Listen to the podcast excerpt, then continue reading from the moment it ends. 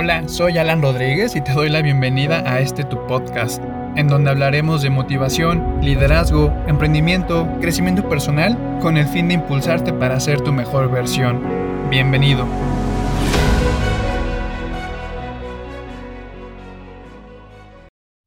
Hola, te quiero dar la bienvenida a este episodio, en donde hablaremos de un tema que va completamente relacionado con el episodio anterior, eh, en ese episodio hablamos de cómo cumplir nuestras metas para este nuevo año, el 2021. Eh, en ese episodio te brindé tres puntos muy importantes. Solamente esto es para recapitular, porque te digo que va completamente ligado el, el episodio anterior y este. El primer punto del que hablamos él fue el ser intencional. Intencional con lo que queremos. El punto número dos es el comenzar. Y el punto número tres es comprometerte.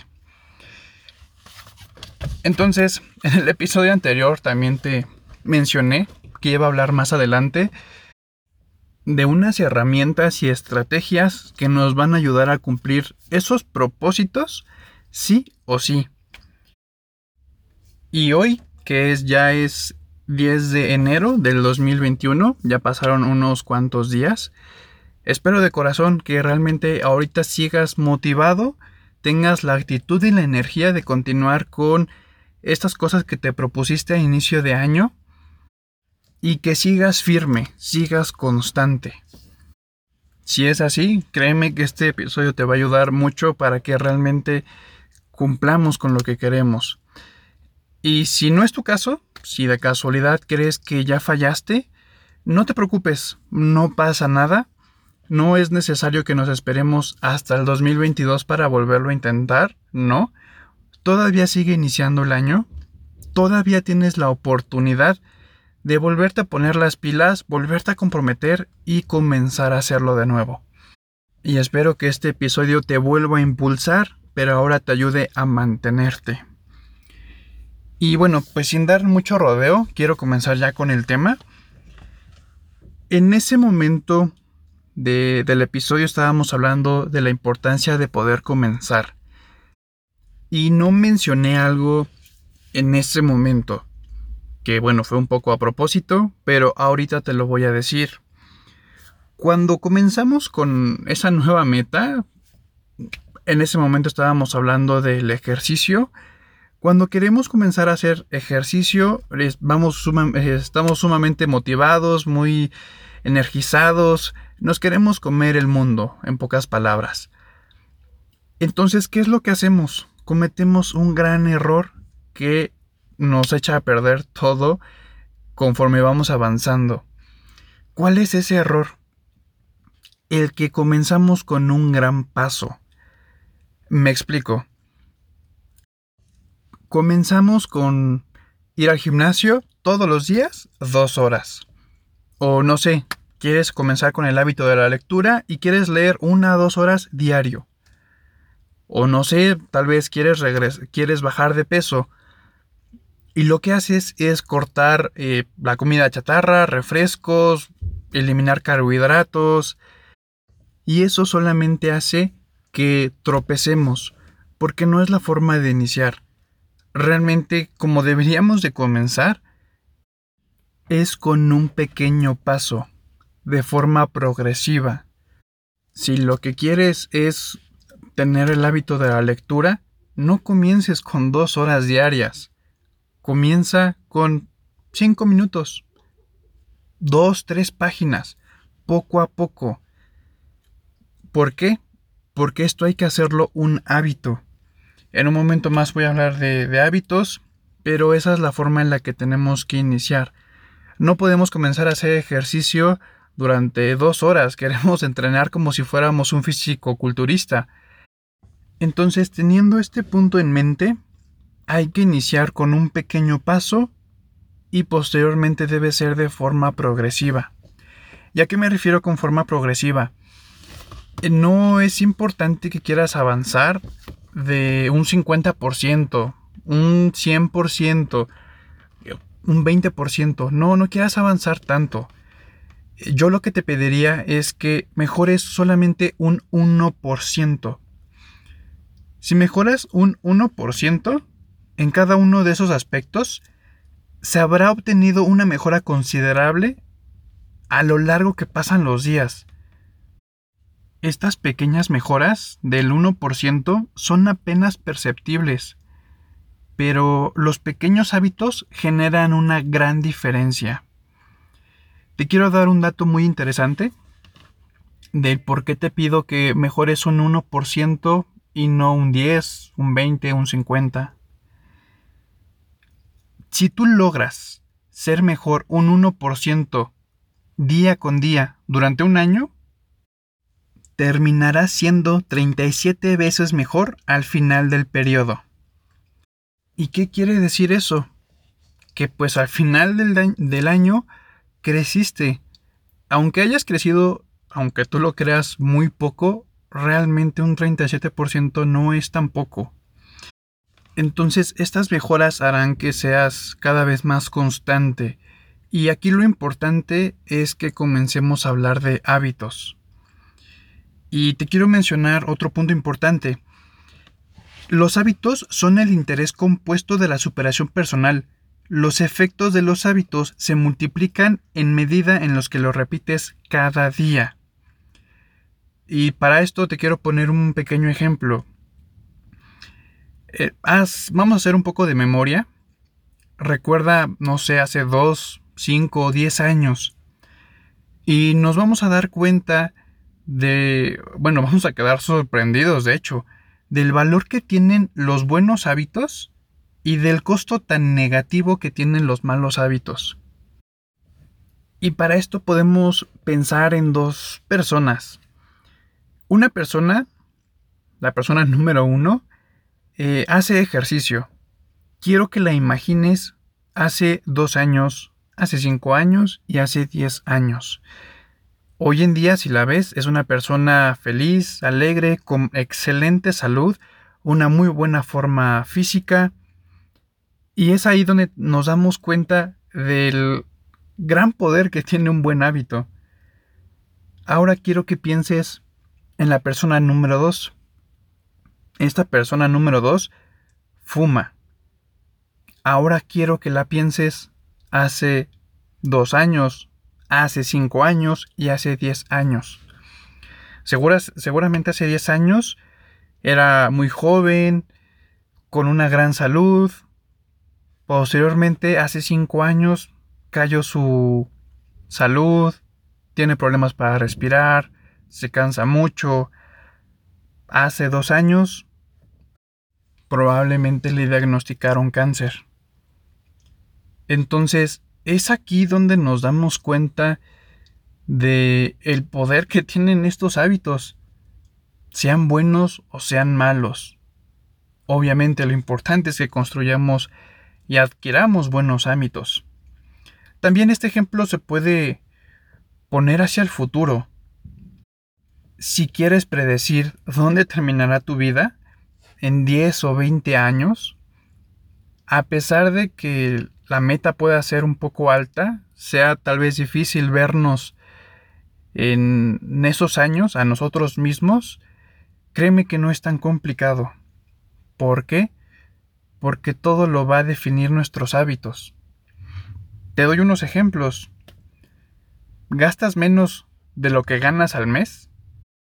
Si es así, seguramente no vas a tener ningún problema económico en un futuro. También, ¿vas al gimnasio varias veces a la semana? Si es así, seguramente tendrás una excelente salud. ¿Lees libros y aprendes algo nuevo cada día? Si es así, créeme que te irá muy bien. Entonces podemos concluir que los hábitos nos van a mostrar qué tipo de vida tendremos. Entonces, recapitulando un poco, no queramos comenzar con un gran paso, sino que con uno pequeño. Y recuerda mejorar por lo menos un 1%. Esto va a ser de forma progresiva. Recuerda no querer entrenar como un físico culturista, como si fuéramos Ronnie Coleman, o tal vez comenzar a quitar toda la chuchería, refrescos de golpe, porque también el cuerpo lo va a resentir. Ahora, eh, el segundo punto que te quiero mencionar es olvídate de las metas. Y lo sé, puede ser un poco contradictorio, porque el capítulo pasado estábamos hablando de ponte algún tipo de metas. Y sí, va completamente ligado a eso. Pero no es tan importante la meta. Lo que importa más es el sistema. Es lo que te va a llevar a eso. Las metas son los resultados que quieres obtener. Los sistemas son los procesos que sigues para alcanzar esos resultados.